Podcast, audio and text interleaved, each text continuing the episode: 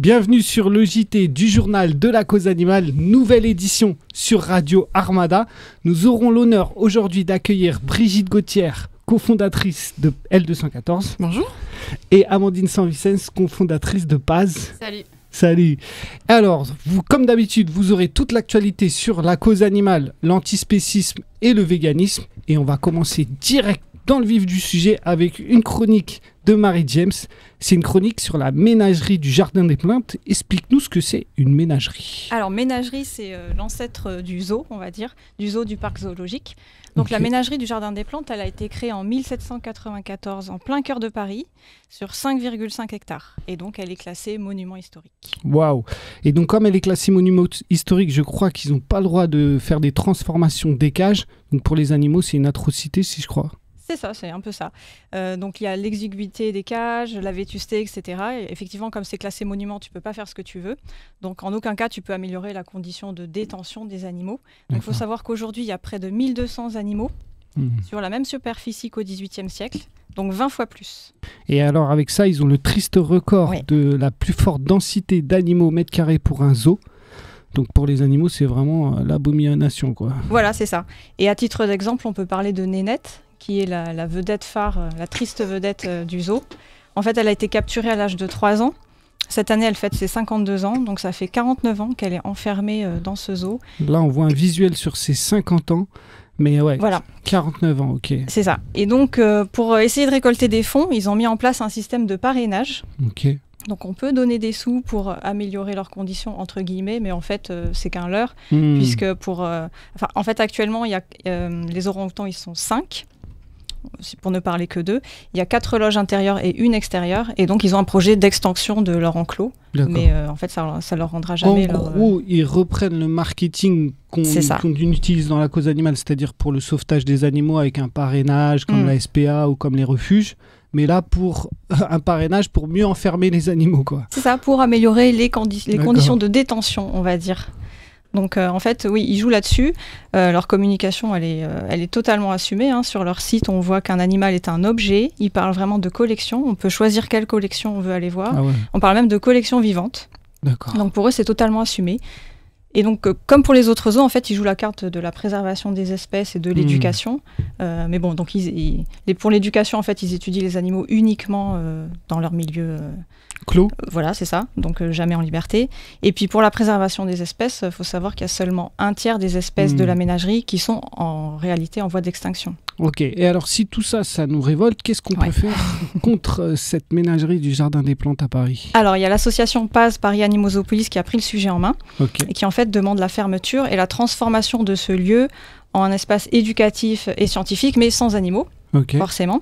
Et donc tous les mois déjà, ils organisent euh, des manifestations devant le jardin pour essayer de sensibiliser le public. Yes. Et euh, donc si on retient qu'une date, c'est celle de samedi prochain. Euh, Paz organise une grande marche avec d'autres associations comme L214, One Voice, il y aura aussi le parti euh, animaliste. Euh, voilà, pour demander la fermeture de ce lieu. Et donc là, tout le monde peut venir. Ok. Et comme de par hasard, nous avons Amandine Sanvicens aujourd'hui. Est-ce que tu peux nous parler un peu de cette campagne? Pourquoi cette campagne? Est-ce que c'est dans une stratégie globale contre les zoos Euh, Oui, complètement. En fait, ça s'inscrit dans une stratégie de remise en question de l'emprisonnement des animaux à des fins de divertissement. Euh, donc, euh, il faut savoir que la ménagerie, c'est un zoo public, donc qui est sous la compétence du ministère de l'écologie et de la recherche, financé par l'argent public.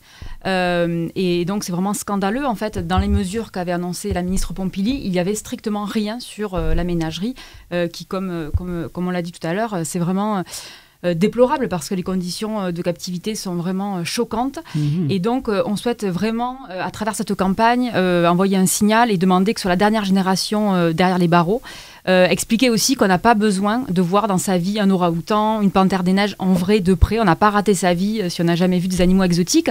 En finir en fait avec cette soif de l'exotisme, de les voir de près.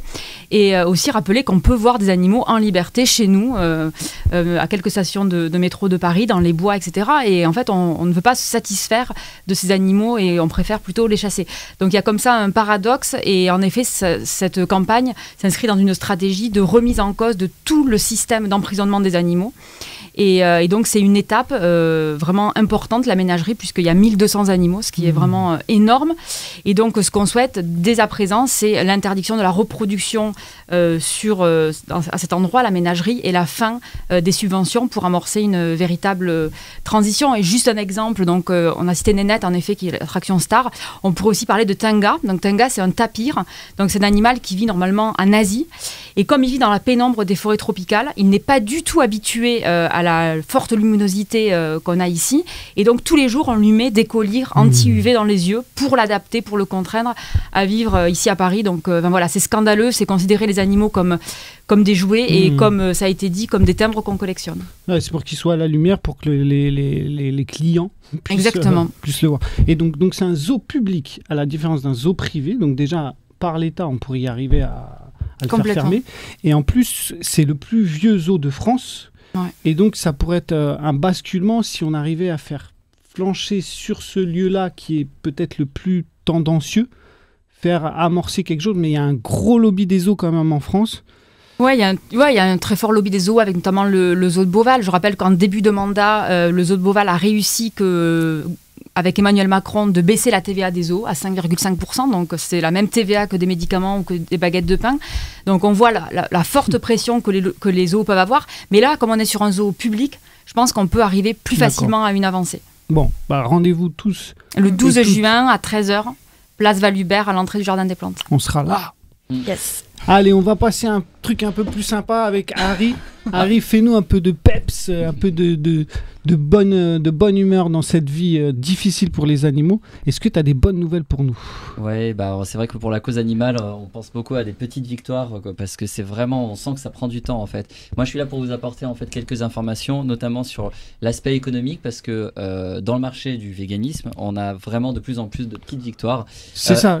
D'un point de vue politique, c'est difficile d'avoir des victoires, mais d'un point de vue Mm. Économique, on, quand Ouais. même, on, on commence à voir qu'il qu'il se passe des choses. Ouais, exactement. C'est une autre forme de pouvoir, en fait, le pouvoir économique. Et du coup, bah voilà, je voulais signaler, euh, si vous l'avez pas encore vu, l'amendement 171 qui a été déposé en fait par les lobbies laitiers a été refusé par le Parlement européen et ses États membres. Et donc du coup, en fait, euh, cet amendement euh, donnait beaucoup plus de restrictions pour promouvoir des produits alternatifs aux produits laitiers. Voilà, alors pour expliquer peut-être ce que, ce que disait cet amendement, c'était par exemple dans euh, le packaging, en fait, euh, ça donnait beaucoup plus de restrictions d'utiliser des packaging en carton par exemple, qui pouvaient s'apparenter à des packaging qu'on utilise pour des produits laitiers. Euh, malheureusement, on peut toujours, euh, enfin, on ne peut pas encore euh, utiliser les termes comme lait, yaourt ou fromage, mais par contre, voilà, les restrictions que proposait l'amendement sont retirées.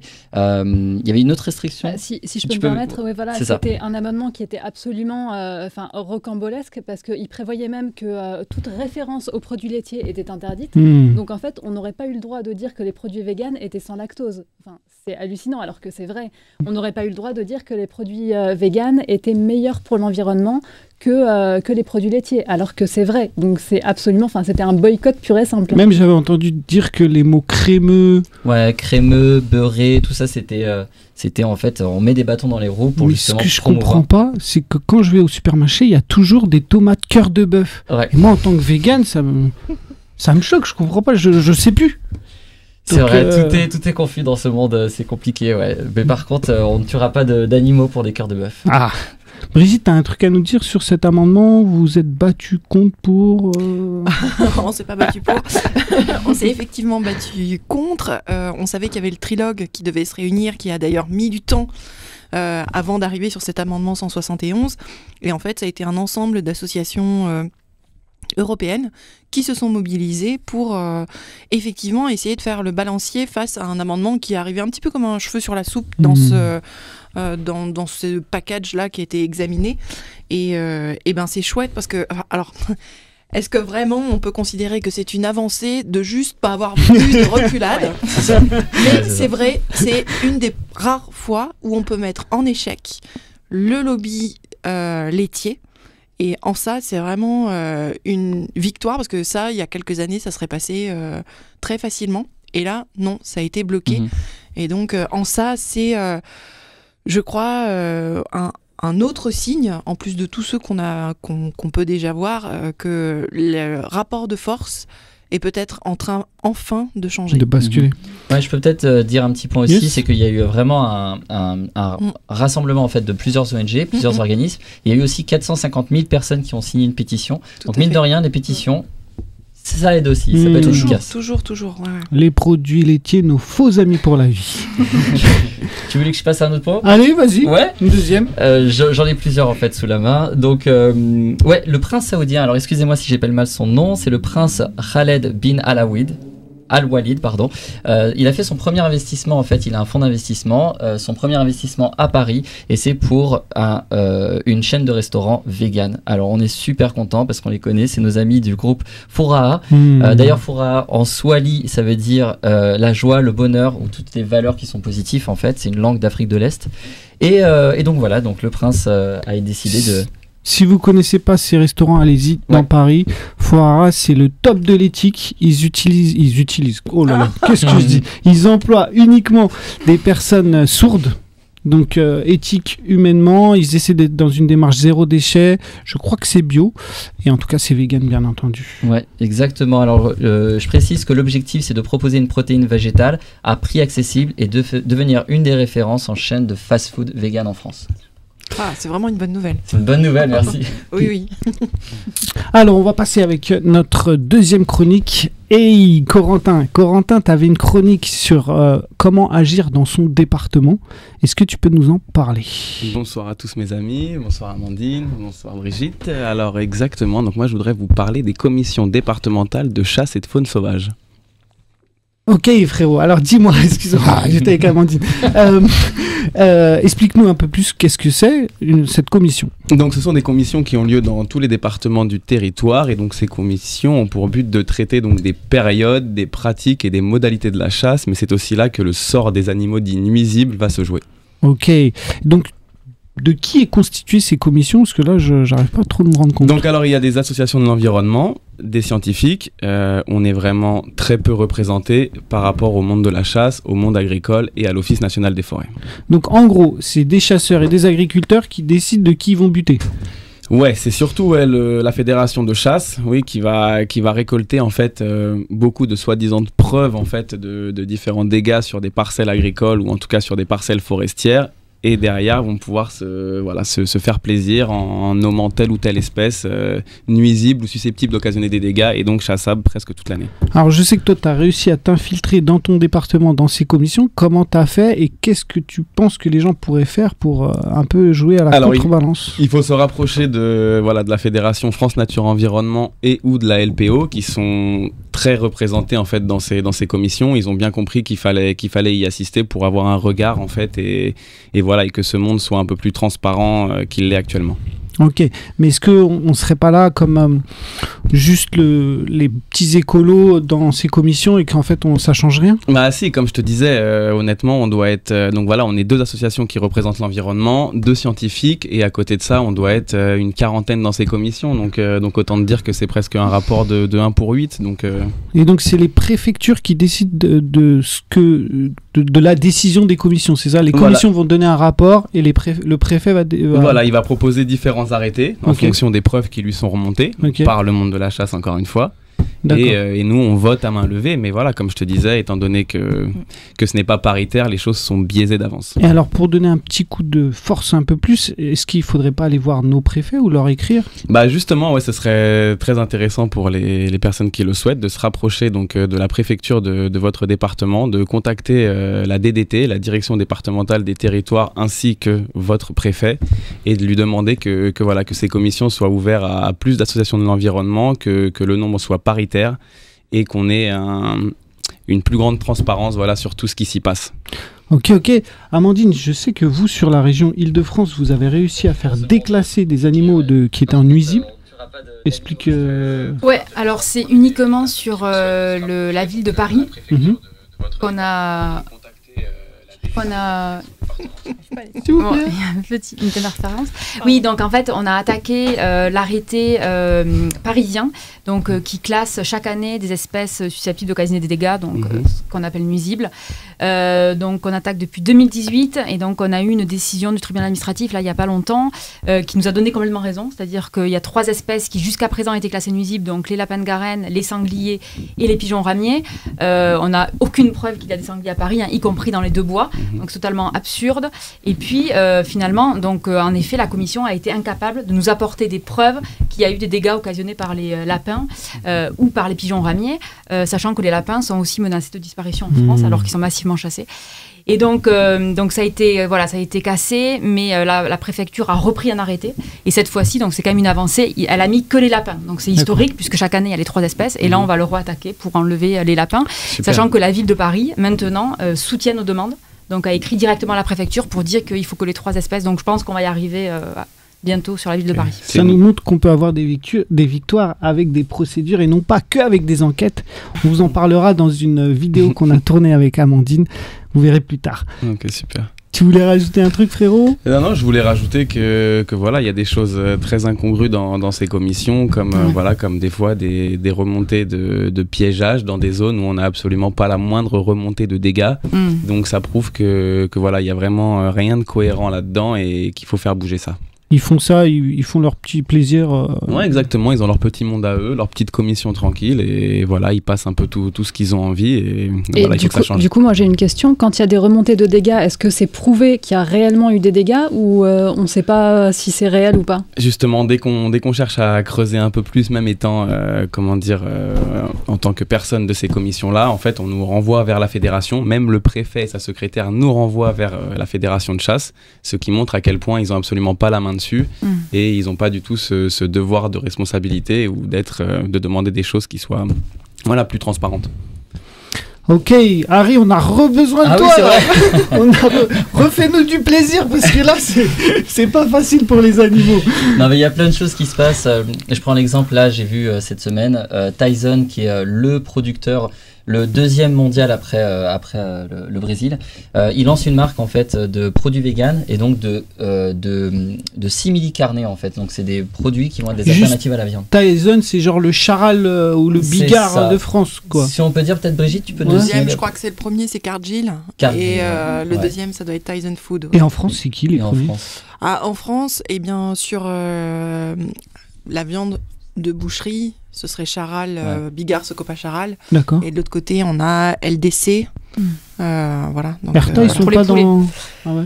LDC pour les poules. RD LDC, oui, pour les oiseaux. Poulet, euh, dinde, etc., etc. Donc euh, voilà. Et Erta, non, c'est des marques euh, qui sont en sous- produits transformés, mais Erta n'a pas d'abattoir, par D'accord. exemple. Ouais. Mais ils ont euh, des éleveurs sous contrat avec eux, euh, voilà, dont on a Mhm. pu montrer les images. Mais euh, ils ont, enfin, c'est pas eux euh, abat- l'abatteur.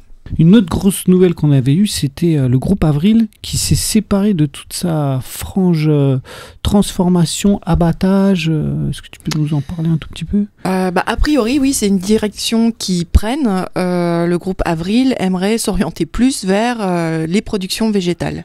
Donc, effectivement, laisser tomber euh, toute la branche euh, animale qu'ils ont. Euh, Nestlé, c'est un petit peu pareil, il me semble. Ils se sont séparés de, de la branche charcuterie euh, Erta, justement.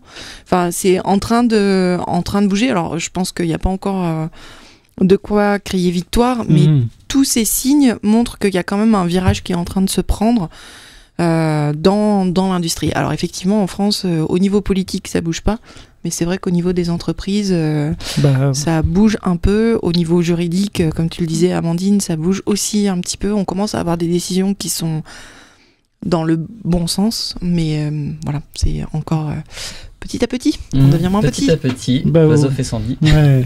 Mais c'est vrai que, enfin voilà, si les industries changent, c'est aussi parce que la consommation change. Et petit à petit, les gens ont envie, peut-être pas de devenir vegan, mais euh, de réduire la consommation de viande, de produits euh, animaux. Euh, Drake, est-ce que vous connaissez Drake? Drake, tu connais rappeur Amandine, Drake? Brigitte Le nom me dit quelque Ah chose, ouais. mais c'est tout. C'est un, ra- un rappeur canadien super connu en fait. Ouais. Donc une Ah. autre célébrité qui investit aussi dans, euh, dans euh, du Poulet Du poulet, exactement. Ça bravo, exactement. Hey Ça s'appelle Daring Food, en fait. C'est une marque de substituts surgelés, euh, voilà, qui, qui font du faux poulet, en fait, euh, à base de plantes. Bon, Voilà. Alors on peut, on peut se souvenir que Leonardo DiCaprio aussi avait investi pas mal d'argent dans la marque Beyond Meat, donc c'était du simili euh, carné aussi, une sorte de, sorte de faux euh, viande hachée. Euh, Bill Gates aussi avec Impossible Food. Donc euh, voilà, il y a énormément de gens qui ont de l'argent et qui investissent dans le véganisme. Super. Bah, ta chronique tombe à pic parce que avec les avancées potentielles sur l'alimentation, on en a une qui est en temps court, c'est sur la restauration collective. Alors Astrid, tu as tout un dossier sur cette question. Oui, Est-ce que tu peux nous en parler? Tout à fait. Bonjour Amadeus, bonjour à toutes et à tous.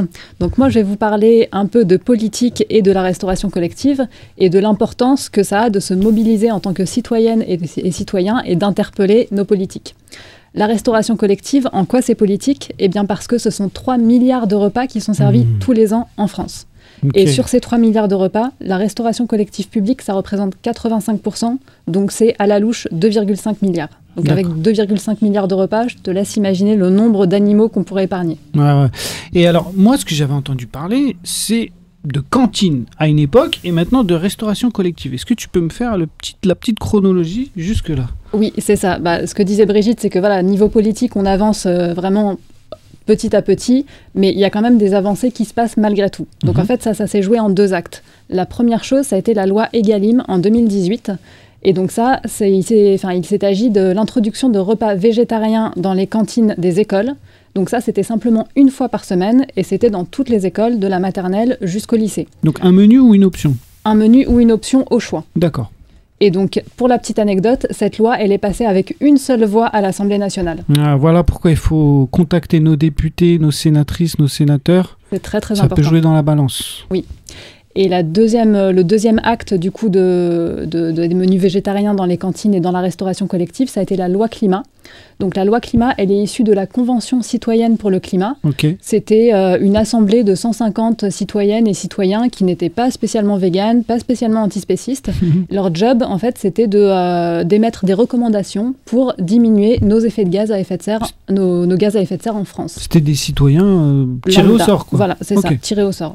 Et donc, parmi leurs recommandations, ils ont dit qu'il faudrait introduire dans toute la restauration collective publique une option végétarienne quotidienne et deux menus végétariens par semaine. D'accord. Donc ça, c'était leur recommandation. Ça s'est débattu à l'Assemblée nationale. C'est même Brigitte qui m'avait conseillé de regarder les débats. C'était fou. Les, les- les discours, ils ont mais complètement évolué. Par Mm. rapport même à la loi Egalim, tu as dû voir des, Ouais. Des, députés qui défendaient les repas végétariens et tout. C'était fou, non? Eh ben, en 2018, hein, il y avait d'ailleurs eu euh, l'intervention de Barbara Pompili qui avait dit mais c'est quand même incroyable d'entendre en 2018 à l'Assemblée nationale euh, des discours aussi rétrogrades en fait. Bon, elle l'a repris pour euh, Julien de Normandie en, en disant que c'était un débat préhistorique encore de dire que euh, c'était euh, genre une obligation de manger de la viande si on voulait euh, être en bonne santé. Voilà, le ridicule ne tue pas. Parfois c'est un peu malheureux.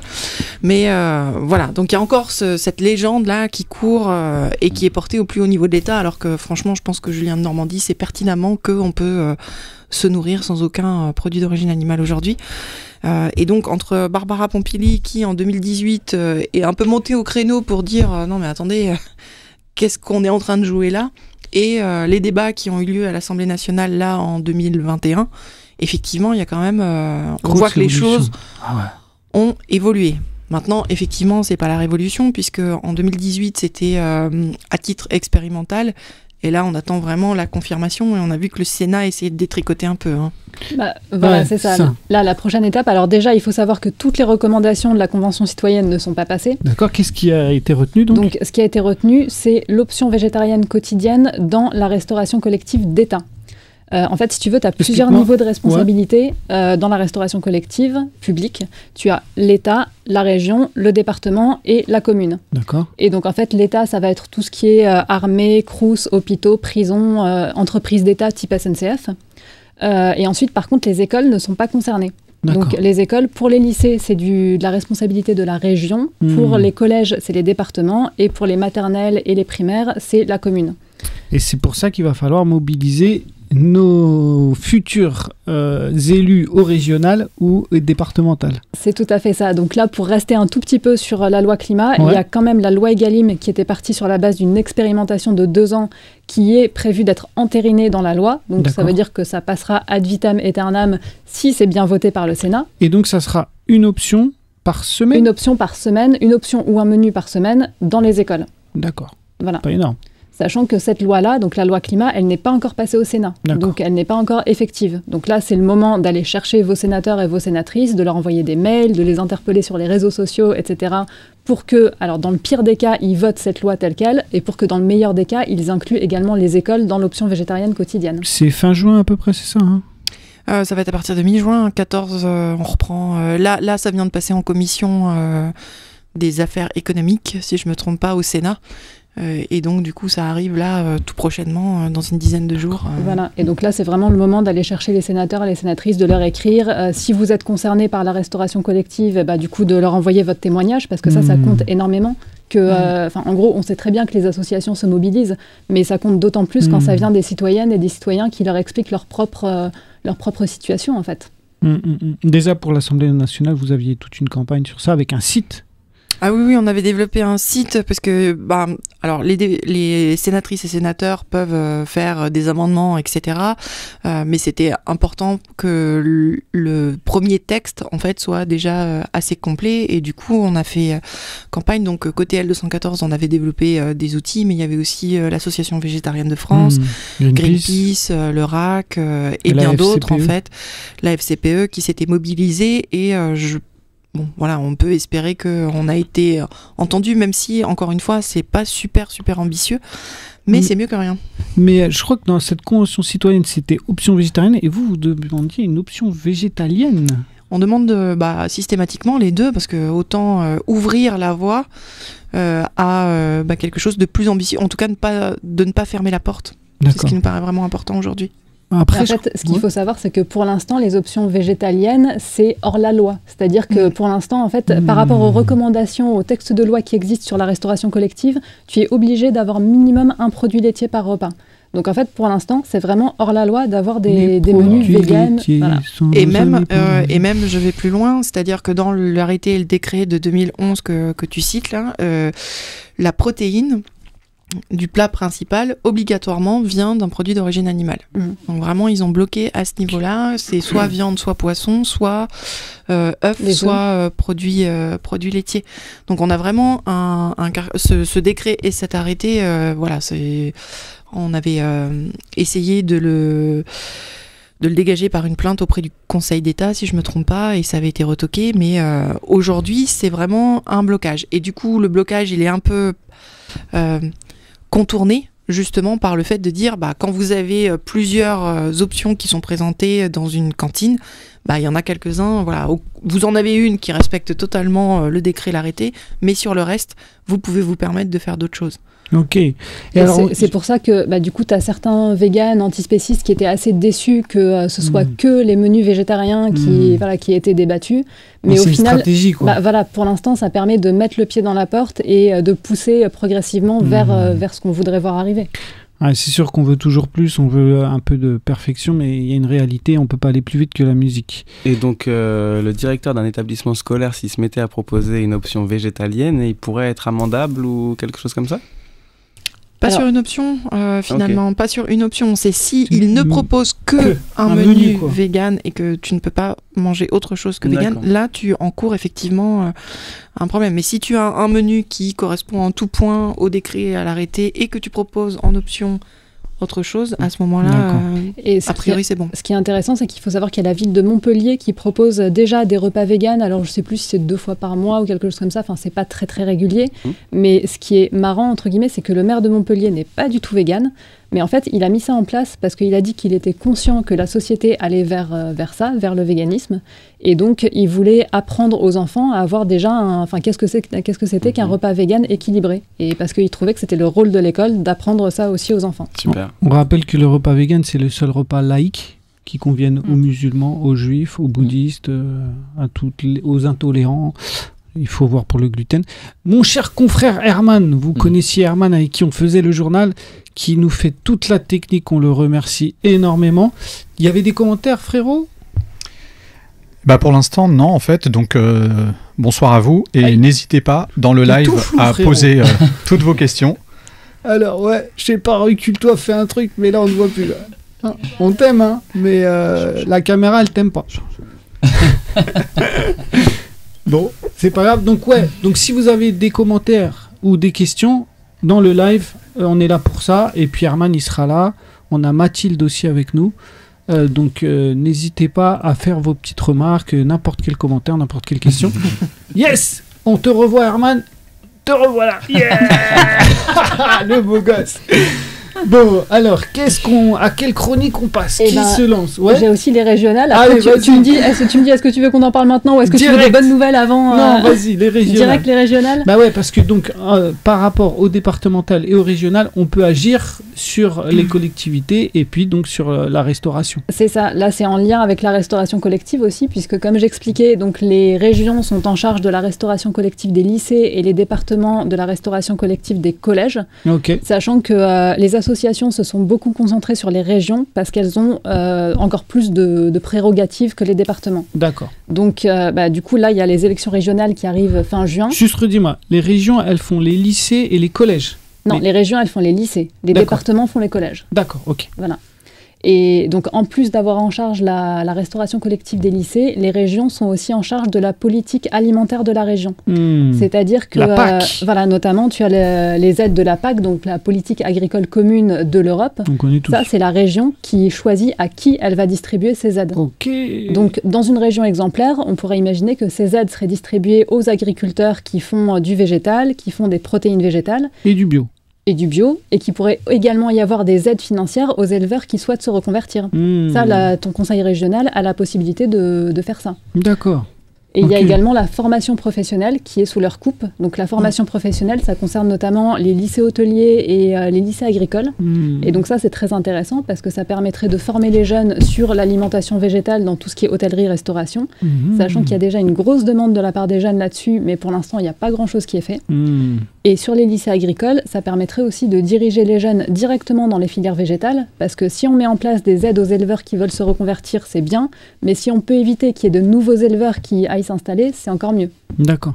Et euh, alors sur les régionales et les départementales, qu'est-ce qu'on peut faire d'autre pour les animaux?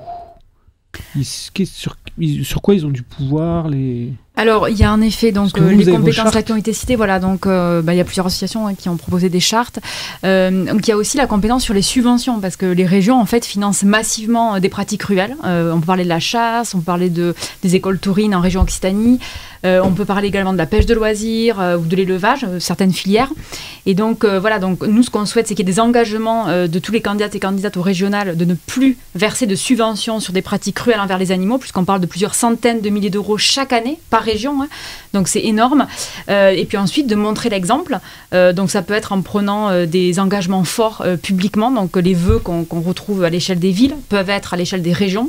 Donc nous on souhaite qu'il y ait des vœux par exemple pour l'interdiction de la pêche au vif, pour l'interdiction de la chasse à court. Toutes ces, euh, toutes ces, voilà, toutes les, les pratiques là que vous pouvez voir euh, dans notre charte. Et puis il y a également euh, des, des façons d'impulser des transitions, de réorienter des politiques publiques.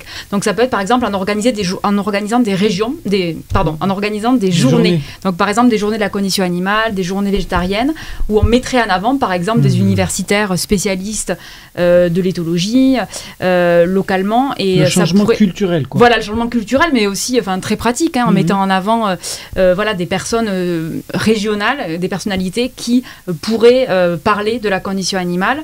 Euh, et puis également, nous on a un axe très fort sur les animaux liminaires, où on souhaite que les régions impulsent un mouvement euh, à travers toutes les villes de la région euh, pour euh, travailler sur euh, des méthodes non létales envers les animaux liminaires, puisque puisque voilà les villes sont euh, sont aussi partie prenante euh, dans les régions. Super. On rappelle que la cause animale n'est pas une sous-cause de, la cause de l'écologie, elle n'est pas une sous-cause de la cause humaine. Ce n'est pas parce que les, les humains iront très bien que après on devra s'occuper des animaux. Pour nous, c'est même la première des causes parce que tant que les animaux seront maltraités, bah, il n'y aura euh, pas de révolution écologique parce que l'homme se mettra au centre de la planète et il n'y aura pas de révolution humaine parce qu'on sera toujours dans cette logique de domination et de prédation. C'était ma petite aparté. Brigitte, quelle est votre charte? Qu'est-ce que vous demandez, vous, avec L214, sur les régionales et les départementales? Euh, bah, on a aussi beaucoup de mesures, mais euh, voilà, euh, enfin, tu les as déjà très bien dites. Et notamment, on se concentre sur la question des animaux qui sont élevés pour la consommation alimentaire, ce que tu as dit, Amandine, sur la question des subventions. Euh, c'est une, des parties euh, très très importantes. Euh, sur la commande publique, bah, comme pour les municipales en fait, comme là on va être sur la question des lycées, il y a la question de ne plus commander aucun produit d'élevage intensif. Et puis il y a la question de porter des, options des alternatives végétariennes ou véganes au sein de la restauration scolaire. Et puis aussi, on demande un élu à la condition animale, de façon justement à pouvoir propulser un petit peu plus fort. On le voit hein, dans certaines villes aujourd'hui, je pense que les élus à la condition animale, ils boostent pas mal, ils ont un point d'attention, et en tout cas c'est un point d'entrée très intéressant pour pouvoir porter nos revendications par rapport à tout ça. Donc euh, oui, pour les régionales, là, il y a, il y a fort à faire. Et du coup, bah, sur euh, notre site, mais sur le site de Paris Animaux Zoopolis aussi, vous avez euh, les personnes qui ont signé euh, des engagements. Euh, nous, il y a 25 mesures. Et puis, bah, en fonction du nombre de mesures qui ont été cochées, euh, on peut voir euh, l'engagement plus ou moins important euh, des personnalités politiques. Et c'est éclairant justement au moment des votes. Voilà la charte. C'est encore euh, intéressant aujourd'hui de, de, de les contacter puisque bah, il nous reste quelques, quelques jours avant, euh, avant le vote et ça vaut le coup que, enfin, de les, de les pousser à se positionner sur cette question euh, qui, qui est majeure, euh, voilà, qui est une question de société aujourd'hui. C'est par la pression qu'on aura du résultat. hein. Bah, et là, en plus, sachant qu'ils sont candidats et candidates, logiquement, ils sont relativement réceptifs aux, aux demandes Mhm. des gens parce que c'est là qu'ils ont intérêt à écouter les gens. Donc c'est vrai que c'est vraiment le moment d'aller les chercher.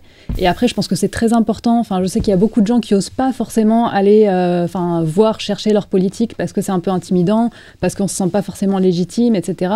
Mais je pense qu'il faut bien remettre les choses dans le contexte, c'est-à-dire que les politiques, au final, ce sont pas réellement nos dirigeants, ce sont nos employés. Mhm. Donc à un moment donné, il ne faut pas hésiter clair. à aller les voir, à aller leur faire des demandes.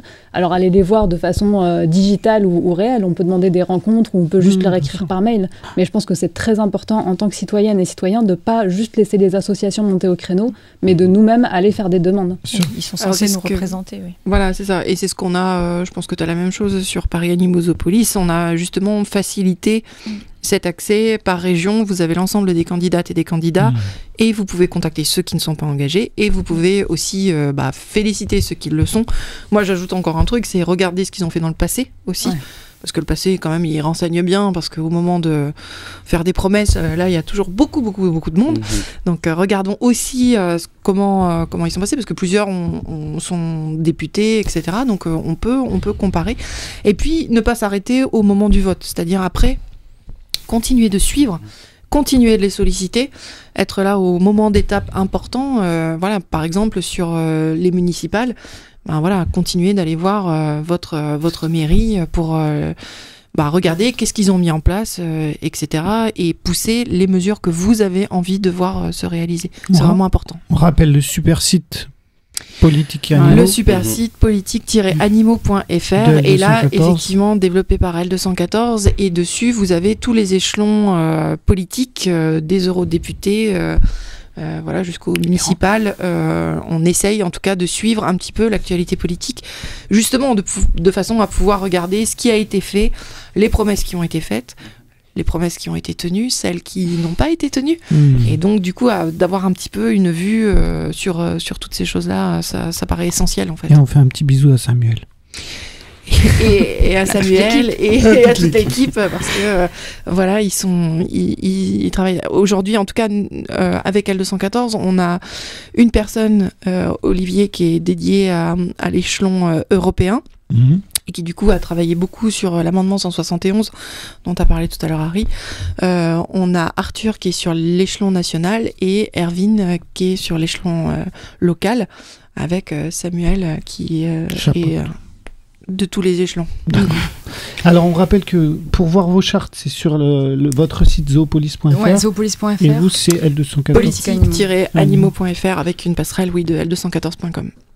Ouais, juste, je voulais rebondir euh, deux points. Euh, donc, surtout, n'hésitez pas à contacter les candidats sur les réseaux sociaux, notamment sur Twitter. Mmh.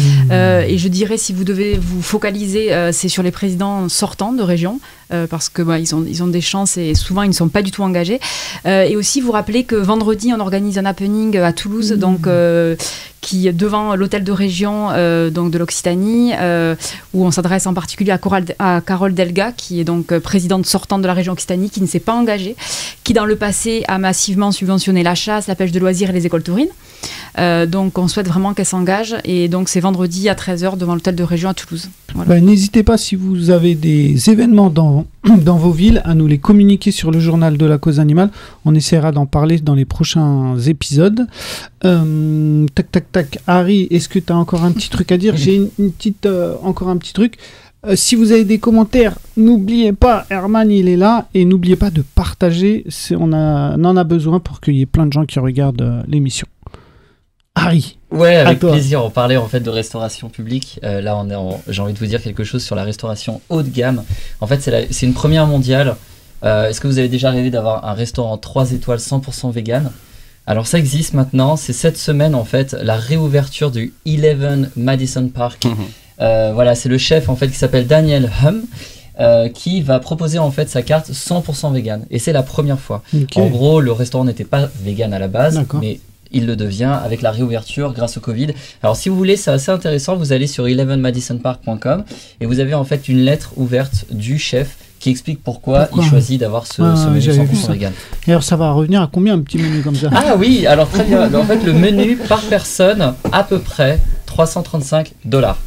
Brigitte, tu m'invites Quand on aime, on ne compte pas. Voilà N'hésitez pas dans vos commentaires si vous êtes prêts à mettre autant, mais Combien ouais. 300 335 dollars. Entrée plat dessert ou Entrée que plat dessert avec un petit peu de vin, je pense. Moi, je me couche. Euh, je ne suis pas. C'est le prix par mois, c'est ça ou... Non mais enfin voilà, c'est c'est quand même pas mal de voir Oui. que euh, bah aujourd'hui euh, bah on peut aller euh, chez Fora dont on a parlé tout à l'heure où là on est vraiment sur euh, des prix tout à fait abordables euh, et, et euh, bah aussi dans le la haute gastronomie. Donc en France, on a quand même euh, Ona euh, Exactement. côté du bassin d'Arcachon Hmm. qui est qui Première étoile. hein. première étoile Première Michelin étoile, ouais. euh, euh, exceptionnelle et du coup bah, ça fait plaisir de voir que euh, ailleurs dans le monde euh, on a aussi euh, cette euh, enfin voilà du vegan euh, à tous les échelons là aussi euh, comme en politique à tous les échelons ça, ça progresse c'est très bien Super. Harry, une petite euh, deuxième Une petite qui euh, rêve d'avoir nos chocolats, nos barres chocolatées préférées euh, véganisées, puisqu'on est d'accord, hein, tous et toutes, tout est véganisable. Euh, en fait, aux États-Unis, il y a deux frères jumeaux qui vont sortir des versions véganes des barres chocolatées Tic Tac, Twix, Crunch, Hershey. Alors Hershey, c'était plutôt euh, aux Ah États-Unis, ouais. on les connaît pas trop. Et voilà, donc c'est- possible sur précommande. Et voilà, j'ai envie de dire aussi qu'il y a l'équivalence en France de, de, de la fameuse barre euh, Kinder Bueno. Donc n'hésitez pas, en fait, euh, vous allez vérifier euh, dans un monde vegan ou Monde Épicerie Hmm. Paris, par exemple, sur leur site internet. Ils proposent ce genre de version. On remercie euh, un monde vegan qui ont fait toute une petite politique pour les influenceuses et les influenceurs. Et j'ai pu découvrir comme ça des bonbons vegan. Et euh, on. on- on- ouais, je connaissais. Moi, je savais pas. Je savais pas. je- ça faisait, personne me dit rien ça faisait, je sais pas combien de temps que j'avais pas mangé de bonbons vegan.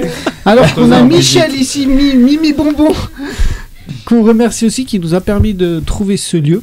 Et on remercie aussi euh, Rabat de Radio Armada qui nous permettent de faire euh, ce journal de la cause animale. On rappelle que Radio Armada, c'est la radio qui donne la parole à ceux qui ne l'ont pas.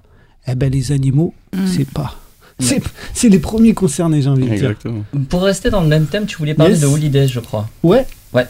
Ben, Donc voilà, qui sortent des, des, des sauces, je crois, C'est ça. de tatsiki et de... le pesto, un Le pesto, pesto. et une tzatziki qui va sortir euh, cette semaine, euh, ce mois-ci euh, dans les euh, Carrefour Market d'Île-de-France.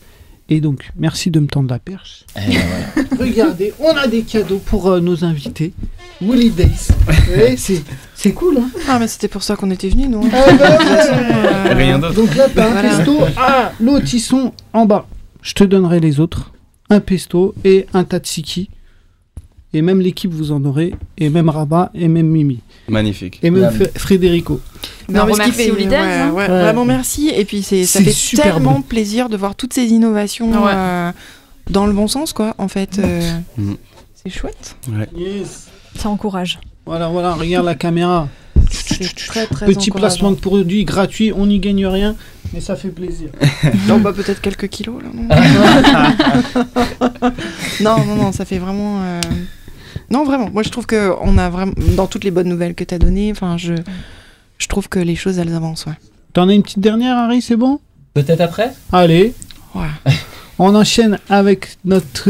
Ouais, bah moi je vais redescendre un peu le niveau des bonnes nouvelles. hein. Yes. Je vais vous parler du broyage euh, des poussins et des canetons femelles.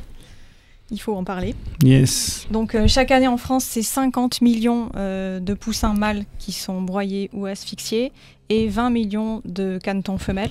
On explique pourquoi parce que bah, c'est pour les poules pondeuses et les poussins mâles n'étant pas des femelles ne pondent pas d'œufs et donc n'étant pas non plus des races de poulets de chair, elles ne grossissent et ils ne grossissent pas, assez vite. croissance rapide, c'est Voilà. ça. Donc effectivement, il y a une distinction entre euh, puisque les deux les deux races sont génétiquement modifiées, mais pas pour la même raison. Voilà. Donc euh, et une alors- pour les faire des œufs et une pour grossir en Voilà, chair. c'est ça. Donc, euh, dans l'industrie des œufs, on n'utilise que les, euh, les poussins femelles. Et à contrario, dans l'industrie du foie gras, on n'utilise que euh, les poussins mâles parce que le foie des, des, canetons femelles euh, est trop petit. Donc, Hmm. Prendrait trop de temps à être euh, euh, gavé, engraissé. euh, Voilà. Ok. Donc, euh, voilà, ça c'est un constat. C'est super. Alors, Alors, comment a- ils sont abattus? Ouais, explique-nous.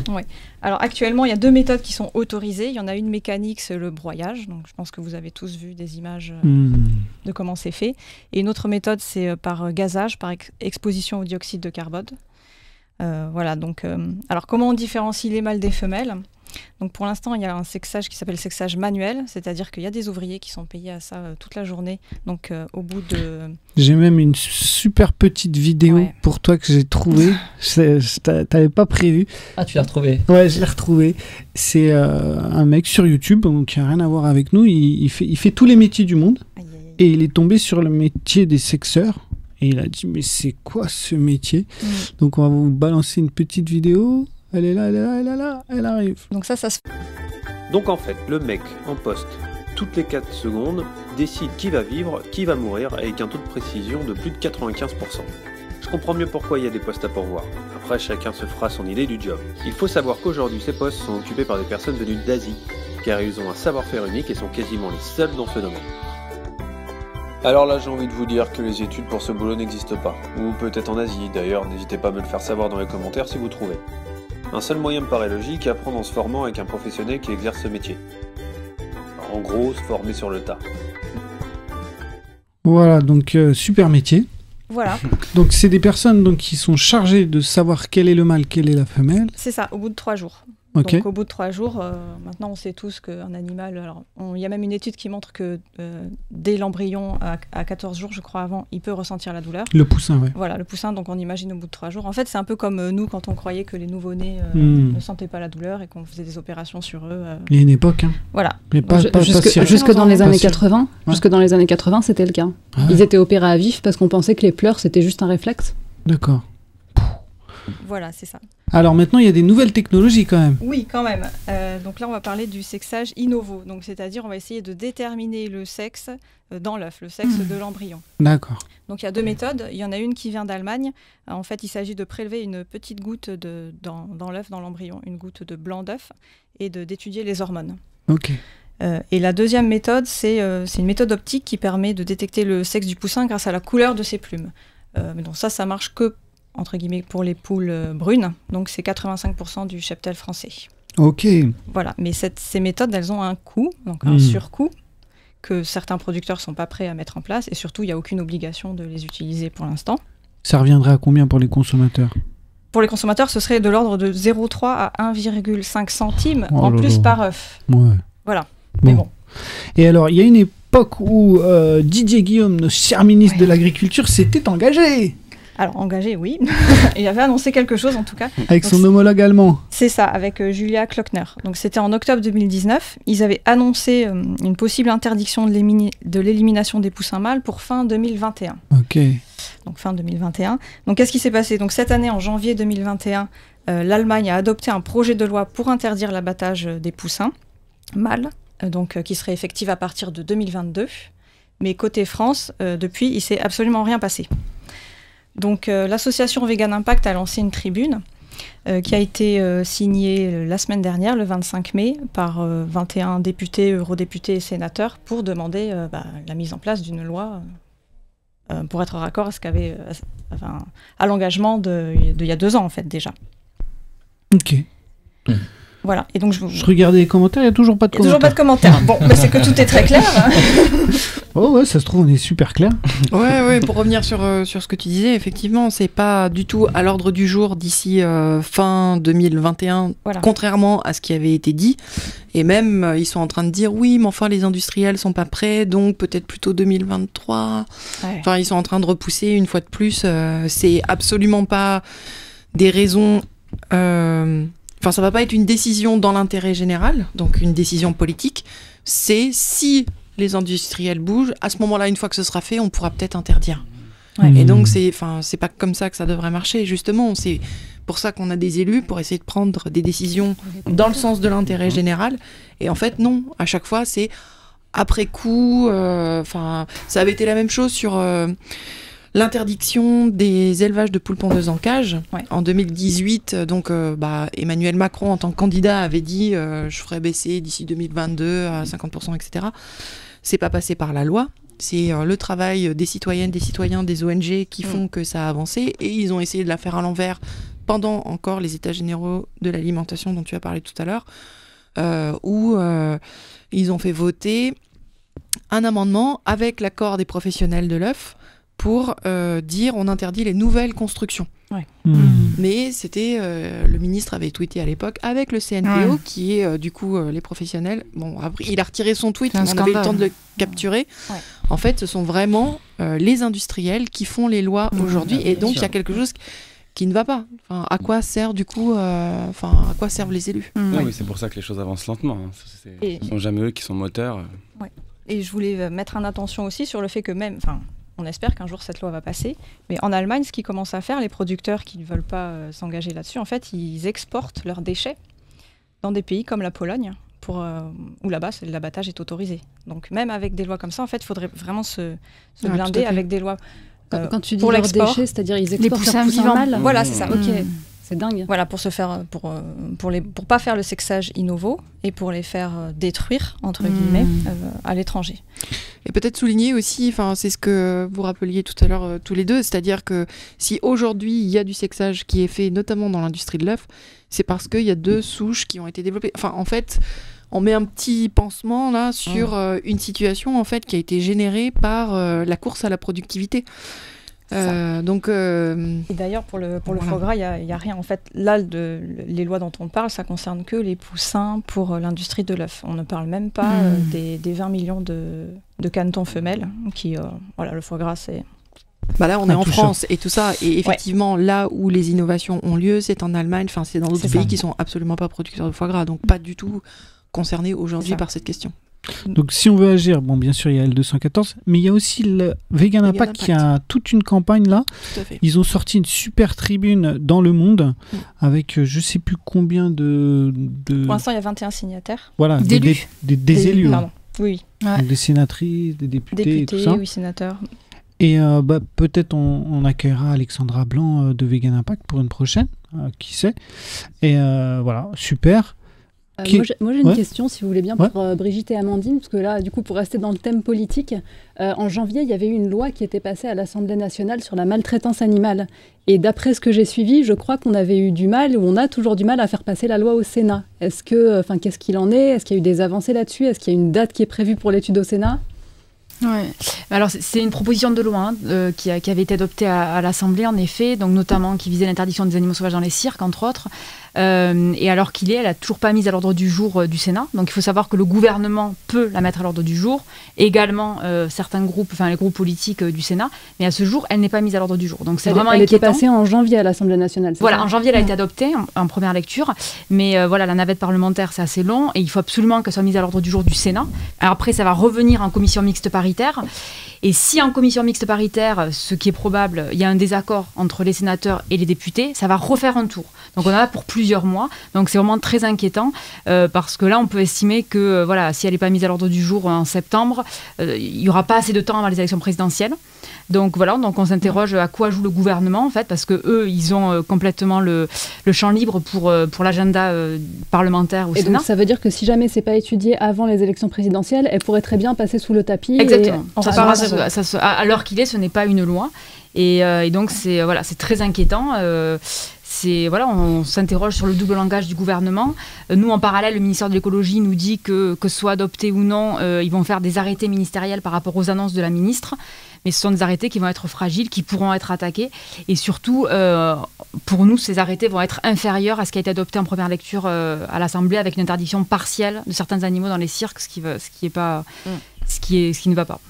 Donc très certainement, on va appeler à mobilisation dans les semaines qui viennent de façon à essayer d'avoir au moins euh, la lecture euh, au Sénat.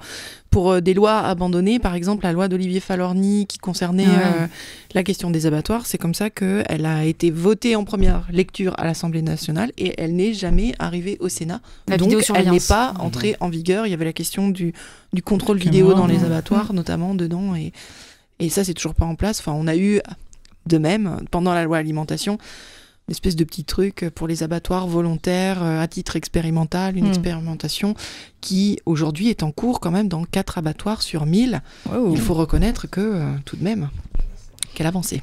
Et en plus, ce qui est dingue, c'est que j'ai l'impression que ça, ça permet au gouvernement de se faire un coup de pub parce qu'ils disent Mm. regardez, on fait des choses, Exactement. et derrière, en en fait, il se passe rien. Ouais, alors ce qui est totalement faux, hein, puisque la proposition de loi, comme son nom l'indique, a été mise à l'ordre du jour par euh, le groupe parlementaire et pas du tout par le gouvernement. C'est-à-dire que on pourra dire euh, dans quelques mois que le gouvernement n'a fait aucune loi sur la condition animale, sur aucun sujet en fait. Mm.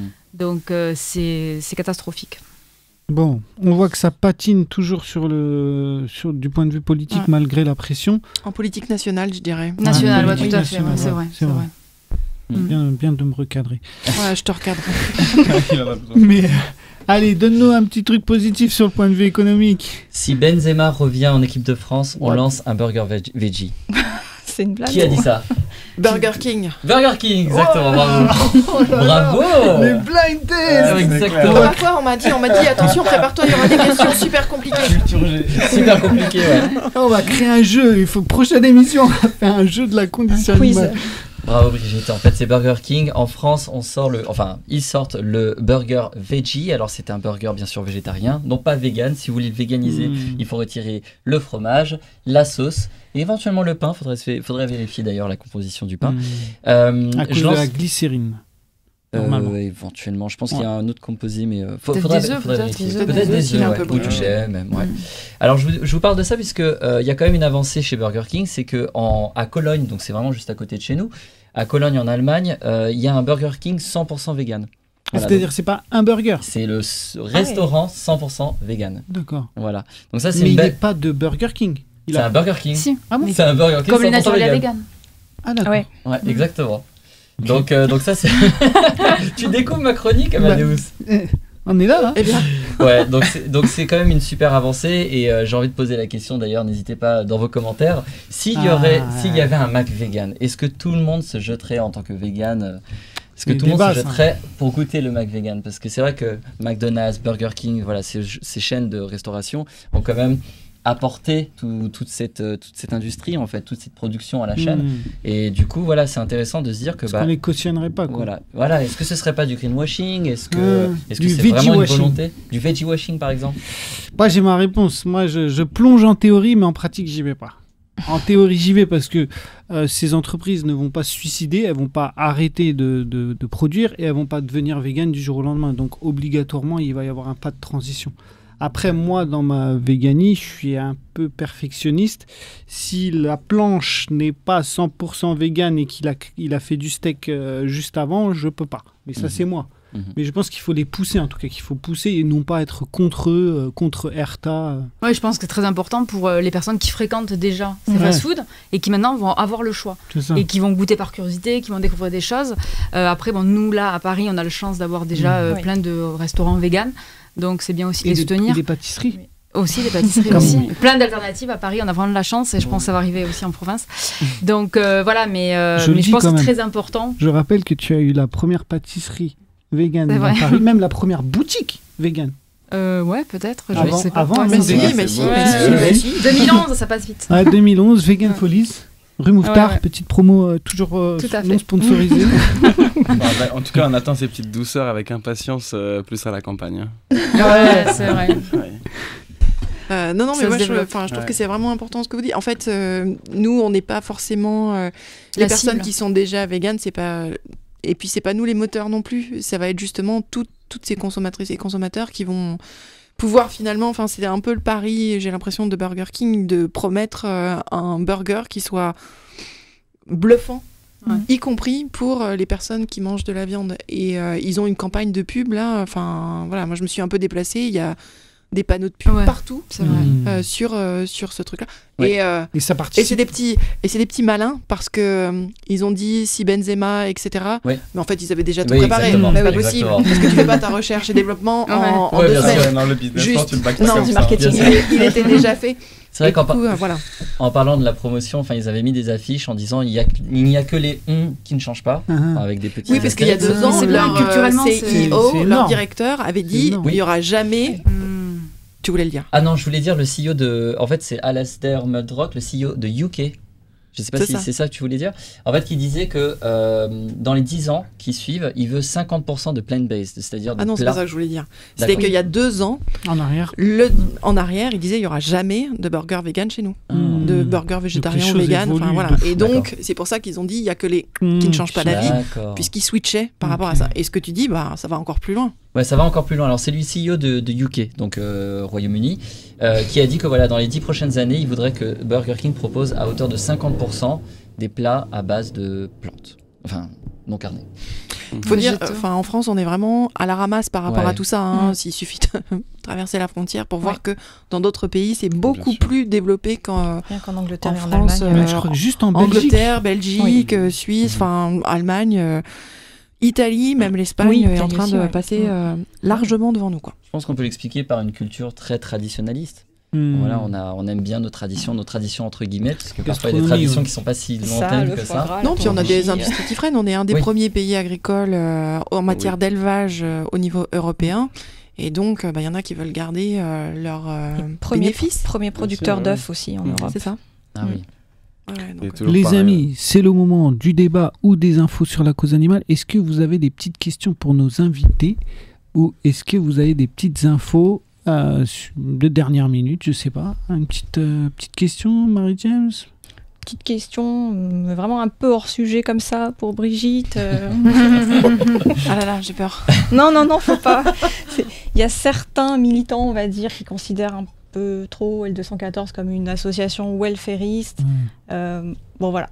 Que répond L214 à ce message? Enfin, Bah, nous, en fait, on est pragmatique, c'est-à-dire que très clairement, L214 euh, revendique la fin de l'utilisation des, des animaux, euh, considère qu'on ne devrait pas les considérer comme des ressources Mm. et comme des plutôt comme des cohabitants de notre planète. Et euh, bah, malheureusement, le monde tel qu'il est euh, va pas basculer en une journée.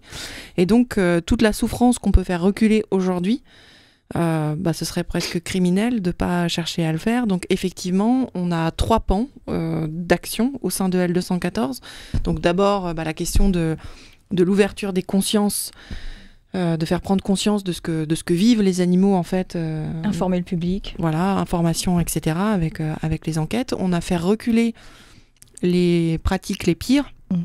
et les plus massives. Et donc, c'est les campagnes qu'on va avoir pour essayer de d'arrêter euh, que les poules soient élevées en cage de batterie, euh, que euh, les entreprises s'engagent à arrêter euh, de, les pires conditions d'élevage et d'abattage des poulets. En ce moment, on a une campagne euh, notamment sur euh, LDC, euh, pour enfin, avec, qui fait euh, le Gaulois, Marie, euh, etc. Euh, et puis le troisième pan, c'est vraiment euh, promouvoir, encourager euh, l'alimentation végane. Et bah, L214, oui, c'est tout ça. Donc euh, bah, après, les gens, s'ils ont envie de classer et tout ça, s'ils ont du temps à perdre Oui. sur le classement, Sachant voilà. que Euh, le but, de toute façon, on connaît. euh, bah oui, L'idéal, ce qu'on voudrait, euh, voilà, c'est. Et, euh, et d'ailleurs, c'est là-dessus que souvent on est attaqué dans les débats en disant oui, mais vous, euh, euh, ce que vous voulez, c'est la fin de l'élevage. Ben oui, enfin, si on considère Hmm. les animaux comme des êtres doués de sensibilité et le fait que euh, on n'est pas dans une situation de survie, euh, etc. Bah oui, c'est juste la position logique. Euh, et puis, bah voilà, Enfin, il n'y a rien qui interdit aussi de, de monter sa propre assaut et puis de faire son son propre chemin euh, avec Yeah. euh, ses convictions et sa façon de, de militer quoi. Il y a Resturner, le rappeur Resturner, une fois qui m'avait dit ben, on oublie beaucoup que L214, ils n'ont pas bloqué un abattoir, ils ont fait fermer des abattoirs pendant euh, plusieurs mois. Oui, oui, oui, oui, oui. Bah, par exemple, l'abattoir du Bois Chaud, il a fermé plus de neuf mois. Avec Mm. une reprise partielle derrière. Oui, oui, Mm. effectivement, c'est des. Et puis des blocages massifs. souvent en plus, je sais qu'on on, on voudrait que les choses avancent, mais on voudrait qu'elles avancent pour nous-mêmes, un peu par perfectionnisme ou par euh, parce qu'on voudrait que le monde devienne comme nous on est. Or, euh, ce qu'il faut, c'est que ça avance pour les concernés, et Mm. là, on peut pas aller plus vite que la musique. Et C'est ça, faut faire par étapes. quoi. Mais c'est sûr que si euh, enfin quelqu'un trouvait euh, la, La baguette. recette magique euh, Ouais. pour euh, faire avancer euh, On en la une suit. nuit, euh, enfin il n'y a aucun problème avec ça. Aujourd'hui, je crois qu'on est tous et toutes confrontés Mm. à Un monde qui a une inertie euh, folle, quoi. Et mais euh, ça évolue très vite quand même. Bah ça évolue très vite. C'est sûr que si on regarde euh, il y a dix ans en Voilà. arrière, euh, bah là on se rend compte du chemin parcouru. Mais c'est vrai que ça demande un coup d'œil dans le rétro. C'est ça. Euh, et je on sais pas, sais ce que vous en pensez, mais moi j'ai l'impression qu'en fait, il faut garder en tête qu'on se bat pas pour aujourd'hui ou pour demain. En fait, on se bat ça. pour dans 20 ans, dans 50 ans, dans 200 ans, parce que c'est voilà, c'est maintenant que ça se joue en fait. J'ai une phrase un peu dure que je dis souvent. Euh, pour moi, tous les animaux d'aujourd'hui sont déjà morts. Euh, je pense à ceux dans 20 ans. Il n'y a que que j'ai en tête et tous ceux qui sont là actuellement en vie, hein, dans les cirques, dans les élevages, quand on m'envoie une cagnotte, machin, pour moi, ils sont déjà morts. quoi. Mais nous aussi. Mhm. C'est, c'est- effectivement, ça va se passer malheureusement pas en une seule génération. C'est un travail euh, de longue haleine. euh, voilà. Bon, si ça se passe en une génération, on râlera pas. mais serait il faut, être un peu réaliste et, et- et justement avoir beaucoup de pragmatisme en obtenant des avancées pas à pas, euh, Mm. en défendant les idées avec euh, sincérité. Toujours bienveillance. Enfin voilà, moi j'ai mangé de la viande jusque mes 20 ans. Je pense que Mm. si je m'étais adressée à moi-même euh, avant cette date-là, euh, je suis pas sûre que je me serais bien accueillie. Mhm. Spéciste, je t'aime et je te comprends, mais je te combattrai. Je te convaincrai. Ouais. C'est mieux. Bon, après cette petite séquence émotion, est-ce que vous avez d'autres petites questions, un petit truc, je sais pas Bah, alors question, moi j'en ai déjà posé, mais dans les petites infos, euh, comme tu comme tu disais, il y a deux petites infos euh, assez euh, hallucinantes. Je sais pas si vous avez vu, euh, il y en a qui ont inventé des masques pour les vaches parce que les vaches quand elles rotent, elles émettent du, méta- Mm. du méthane et donc en fait euh, ils ont inventé des masques pour euh, pour l'environnement, du coup pour aider l'environnement pour que les vaches ne rejettent pas de méthane en rotant. Et il y a un Solent Veggie qui a fait un petit un petit truc, un petit trait humoristique dessus qui a marqué euh, tout plutôt que de manger des lentilles. Ah. J'ai trouvé ça très bien trouvé. On Ouais, rappelle que les c'est vaches sont les productrices de méthane et donc euh, d'équivalent CO2 les plus impactantes sur l'environnement. Et donc il y en a qui cherchent des alternatives, même il y en a pour les paix aussi. Ils ont fait un sac à dos, je J'ai vu crois. ça. Ouais. Ouais, j'ai vu ça. Faudrait voir. faudrait- Dommage, on n'a pas la Toujours photo. Mais, j'ai vu un sac à dos euh, qu'on porte, enfin que portent les vaches justement pour récupérer le méthane de, de, de leur paix. C'est un sac à dos Arsaillot J'osais pas la faire, mais Non. non. Ah mais recherche et développement, mon ami. pour l'écologie. Bien sûr, bien sûr. Ouais, donc euh, tu m'as- tu m'as perturbé. euh, donc ouais, c'est des sacs à dos, mais c'est horrible, c'est monstrueux. Ils ont des, des sortes de, de sacs à dos en forme de tonneau comme ça et ça récupère le gaz. Pour ceux qui savent pas, Harry a une marque euh, de sac à dos qui Ah, s'appelle Arsaillot. C'est la promo, mais gratuite. Ah oui, oui, C'est- oui. c'est- Oui, qui a été primé au concours Lépine. Ah, mais arrêtez Génial de fermeture. Arrêtez, Ouais. arrêtez. C'est, Ouais. non, j'avais bien vu passer. Astrid est cofondatrice d'une euh, fondatrice d'une marque aussi. de, euh, de De chaussures. chaussures véganes Chaussures pour enfants, enfants. voilà, parce que ça n'existait pas absolument. encore en France et il Ouais, fallait que ça existe. Donc, euh, Ouais. donc voilà, Ouais. maintenant ça existe. Bravo. Upswing, Upswing. World sur, sur Instagram. Donc on a des, des militants et entrepreneurs ici. hmm. C'est- la même Mais oui. Attends, c'est ça Mais non, mais oui, mais c'est ça, c'est ce qu'on disait tout à l'heure, l'innovation, c'est-à-dire Ouais. qu'on cherche par tous les moyens euh, et euh, bah oui, dans tous les domaines, euh, les alternatives se développent et Mhm. grâce justement à, à des personnes qui, qui Ouais. se lancent. Bah, si je peux aussi un petit peu modérer euh, ce que, ce que vous dites, j'entends, parce que c'est vrai qu'on se lance, on fait des choses. Euh, je pense qu'on peut se lancer à, à tous les niveaux. C'est-à-dire Mhm. qu'on peut faire de l'associatif, on peut faire du business. Nous, on s'est senti à l'aise, je pense, pour du business. Euh, D'autres personnes, même, euh, qui ne font ni business ni associatif, juste dans la façon de consommer. Mm. En fait, on vote, on dit souvent que quand on, Ton quand on mange. banque Mm. est Quand un on mange, de vote. Exactement. Et quand on mange, on vote plusieurs fois par jour. Et ça aussi, c'est un pouvoir que, que nous- on a tous et toutes dans La dans consocratie. La consocratie, Voilà. voilà. Ton billet de banque est un bulletin de vote. c'est pour ça que Burger King propose un burger végétarien. Ouais, ouais. Ça Et le monde ça se pèse. développe Oui. tel que tu consommes. Ouais. Donc ça. je pense, je pense Vraiment vraiment. consommateur. ouais. Ouais. Ouais, Ouais, mais je pense vraiment c'est ça. Toutes celles et ceux qui nous écoutent, on a tous le pouvoir, on est ensemble à discuter. Enfin, on n'est pas là en haut à, à faire des choses qui sont euh, difficiles à faire. Tout le monde peut faire quelque chose, vraiment. Et moi, je suis persuadée que la cause animale ne peut avancer que par l'humain, en fait. Donc, c'est pour ça que je trouve ça très important. Enfin, ça a été ma motivation pour me lancer dans le business, etc. Parce que je trouve que voilà, c'est vraiment en apportant des solutions aux gens, comme disait Brigitte, et en leur montrant que c'est possible, que voilà, qu'on fera avancer les choses. Même s'il y a certains humains à qui on n'a vraiment pas envie de parler et avec qui on n'a vraiment pas envie de discuter, mais en fait, c'est vraiment en poussant petit à petit les choses que ça avancera. Les amis, petite dernière? Question, non C'est bon Moi, j'ai une petite question peut-être pour toi, euh, Amandine. Euh, c'est par rapport aux eaux, je suis encore dans ma ménagerie là. Euh, par rapport aux avancées qu'on a eues avec les cirques, avec la campagne, etc., il y a quand même une belle victoire hein, par rapport à l'interdiction des animaux sauvages dans les cirques. À ton avis, ça prendra combien de temps? Allez, on est optimiste pour la fermeture de la ménagerie. Moi, je suis très optimiste, mais en fait, ça va dépendre de la mobilisation. En fait, c'est aussi simple que ça. Euh, moi, je suis certaine que la ménagerie va fermer euh, à moyen terme. Après, ça va dépendre de comment on se mobilise. Mm. Euh, on essaye aussi de mobiliser la mairie de Paris, hein, parce que la mairie de Paris n'a pas de compétences directes, mais, mais c'est quand même au cœur de, sa ville, donc elle peut se positionner fortement. Ça a été mm. débattu au Conseil de Paris grâce à Daniel Simonet. Et donc, bon, pour le moment, le, vœu n'a pas été accepté, mais on souhaite que la ville de Paris aussi demande la fermeture. Donc, en fait, ça va dépendre de mm. plein de paramètres, mais combien on va être à se mobiliser tous les week-ends pour informer les personnes qui vont au jardin des plantes Est-ce que des élus vont se mobiliser? Est-ce que des scientifiques vont, se mobiliser? Là, on travaille aussi euh, à la sortie d'une tribune euh, qui va être signée que par des scientifiques sur la ménagerie. Donc euh, voilà, mais je pense que c'est vraiment l'un des maillons faibles de, l'industrie de la captivité animale et que si on arrive à, le faire tomber, ça pourrait accélérer. Je tiens aussi à féliciter les autres associations qui, qui se mobilisent sur des eaux municipaux, mmh. donc notamment à Strasbourg, à Besançon, avec Human... Humanimo. Humanimo, pardon. et donc les eaux municipaux aussi qui, ont, qui sont la compétence des villes peuvent aussi euh, avancer de manière euh, très forte. Il y a Strasbourg avec 2,6,9. Voilà, exactement. Donc, euh, donc c'est bien aussi d'être partout localement. Je pense que localement, ça a un poids très très important. Super. Des petites dernière petite chose à dire Ça va? Tout est OK pour vous? Ben, Moi, je veux juste parler rapidement de la pêche au vif. Allez Qui est une importantes. Ouais. Donc, euh, en fait, on parle très souvent de la chasse euh, en ce moment et c'est super bien euh, grâce au travail de beaucoup d'associations.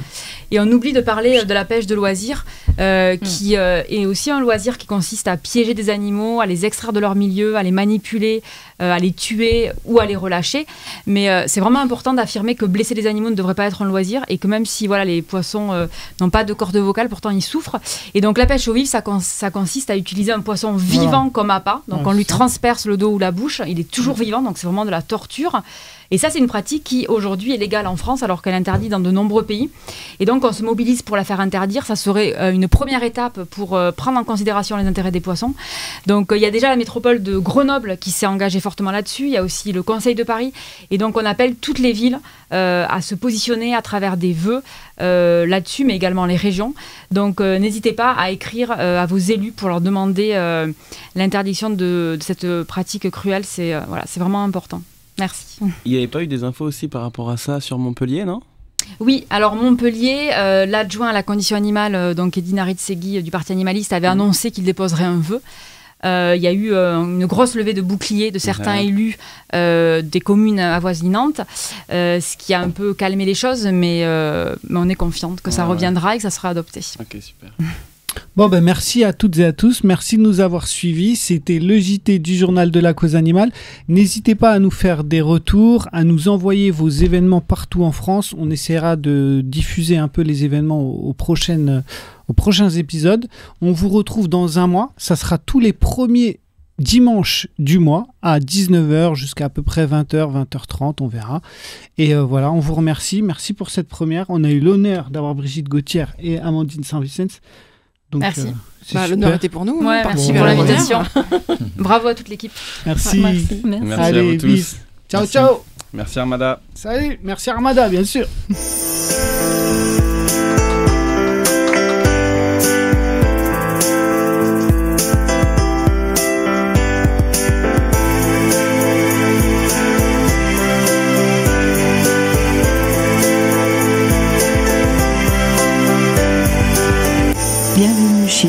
sur Radio Armada.